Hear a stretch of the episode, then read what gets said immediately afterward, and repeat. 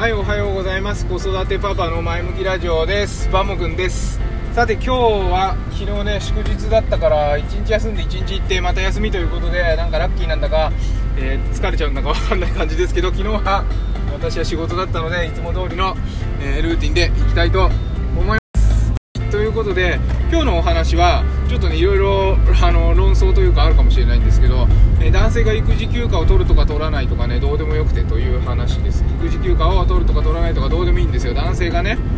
育児休暇を取るとか取らないとかっていう話。今ちょっとずつね話題になってきて、えー、職場の方でもね男性の育児休暇の制度とかできてる、えー、職場っていうか会社多いんじゃないんですかね。でもねなんかこう結局取得率とかもすごく悪いしえっ、ー、となんだ取る期間がなんか5日とかそういう人がいるとかってずいぶん短いなと。5日っておいおいうちの職場あれですあの子供生まれると2人休めてもうそこに有給3日つけて私1週間休みましたからね普通に。そうそう。別にそんなんだって面倒くさいじゃないですか。子供ができた時になんか仕事なんかしてらんないからね。ねだから別にその育児休暇を取るとか取らないとかっていうことのその尺度で男性が育児をしてるかしてないかっていうふうなことを見るのっていうのは随分ねあの世の中の男性に対して失礼ですしじゃあ実際じゃあ育児休暇をね半年とか3ヶ月半年1年取ったからって子育てってじゃあ子供がえーと、高校生までお家にいるとしたらですよ。18年見るわけです18年。そのうちの半年休暇取ったから仕違うっしょそれ。なんかそういうこと言ってる人は結局ね育児休暇を取ってもままごとに過ぎないんだと思うんですよ。それはねもちろんその人なりには本気でやってるかもしれないけど例えば奥さんから見たらどうかとかね。子供から見たらどうなのかとかっていうことを考えた時にででね今日今朝ね、あのー、朝寝坊しました理由は子供と子供の間に挟まれて寝ててお布団があったかいからですっていうお話をしたんですけどうちはねあのー、ちの奥さんが母乳がたくさん出るんで完全母乳で育てるんですね。でそこってさもうどうにもこうにも手伝えないことじゃないですか。でその奥さんというか妻の方にもその母乳で育てたいっていう強い気持ちがあるからそこはやれることが、えーと、気持ちがハッピーになることだしもちろん子供もそれによってハッピーになるわけじゃないですか、ね、だけどあの母乳が終わったらもうねこっちおいでこっちおいでもう一緒に寝ようぜっていう感じでなかなかねすぐね例えば夜本読んだり本読んだりとかするでしょ？でそうすると読み終わるとねあママの方行っちゃってママの方と一緒に寝ちゃ寝たりするんですそれはそれなんだけど何回もほらまた寝るよ今日も一緒に寝るよってまた本読んだりちょっとあのスマホでゲームやったりとかしてでまた終わると行っちゃう。だからその繰り返してるうちにだんだん一緒に寝てくれるようになる。で上の子の時もそうだったんです。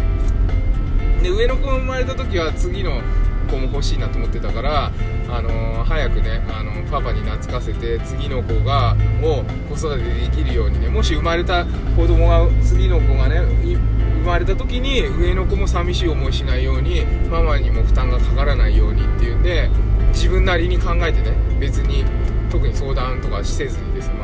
まあ、あのー、おっぱいを飲まなくなったらこっちおいでこっちおいでっていう風にしたんですよ。あと,、えーと、料理ねあの得意得意なんですね料理が。料理が得意だからもう1日3食ほぼほぼ95%ぐらい年間で、うん、私やってます。スーパー行くのも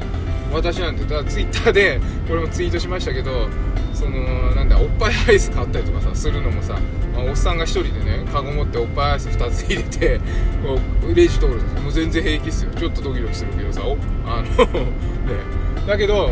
そういうなんかどういう風に見られてんだろうとかね、まあ、別にそんなのどうでもいいんだけど。だからそういうことでなんかその育児日本なんでね。海外と比べてさ海外の人がえーと、仕事辞めて育児しますよとか、まあ、日本でもそういう方いらっしゃると思うんですけどそれはそれですごい素晴らしいことだと思うんですけどそれはそれ。であなたはあなたで私は私なんですよ。あなたの家庭はあなたの家庭で他の人の家庭は他の人の家庭だから。そこに対してなんか育児休暇を取ってないから男性が育児をしてないとか。まどうでもいいですよ。そうじゃなくて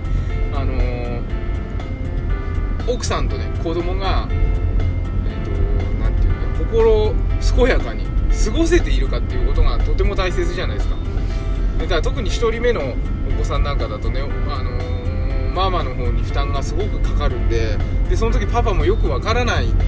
お父さんの方もよくわからないような状態で、ね、子供ができて育てるっていうのはよくわからない状態でだけどその自分がまずできることからねやるっていうことが育児なんじゃないかなっていうふうに思うんですよね。だからそれそれをルーティン化していけばもうそれが当たり前になってもううちじゃあの子供たちから見てもパパ料理するのは当たり前。それでいいいいでしょ？別にじゃああの全然育児しないあの旦那さんがいたからってあの奥さんが心健やかじゃないかっていうとそうでもないじゃないですか。だからそのなんかこうえっ、ー、と育児休暇を取るとか取らないとかどうでもいいんですよね。なんかそういうことで日本の男性が育児をしてるかしてないかっていうことを測るのは一つの指標にはなるかもしれないけれどもこれってなんかテレビの視聴率みたいなもんだと思うんですよね。だって今テレビのない家があるわけじゃないですか。テレビのない家で家の分の視聴率ってあれ入ってないですよね。テレビがある家でテレビを見てるかっていう視聴率じゃないですか。これ随分ね限定的な数値ですよ。その育児休暇を取ってる人がいるかいないかで育児をしてるかしてないかみたいな見るっていうのはねとっても良くなくて。多分結構あのー、保育園なんかお迎え行ってもあのー、私なんかよりもよっぽど毎日あの迎えに来てるお父さんとかもいるしなんか最近そんな別に仕事してるからって育児に参加してないかとかあのお父さんがパパが仕事してるからって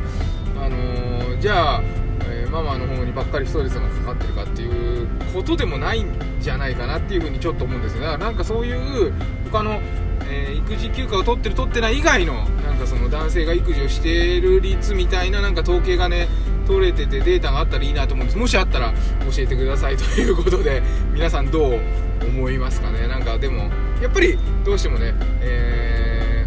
ー、子供は生まれた時から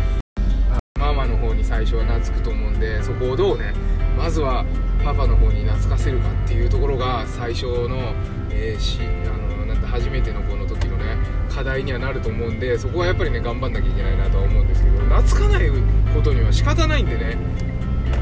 うん、だ努力をしつつ懐かない時はまあしょうがないということでのんびりこっちに来るのを待つしかないんですけど、うん、子供にねどっちにやってもらうか選んでもらうっていうのが一番平和的な、えー、育児かなというふうに